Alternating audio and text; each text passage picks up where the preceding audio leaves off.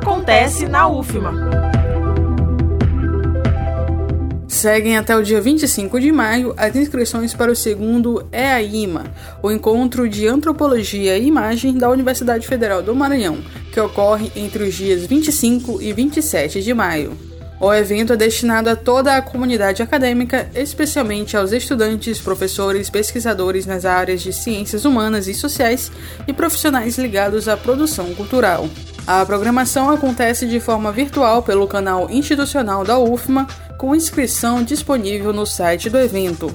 O encontro de Antropologia e Imagem é organizado pelo Núcleo de Etnologia e Imagem do Departamento de Sociologia e Antropologia da Universidade.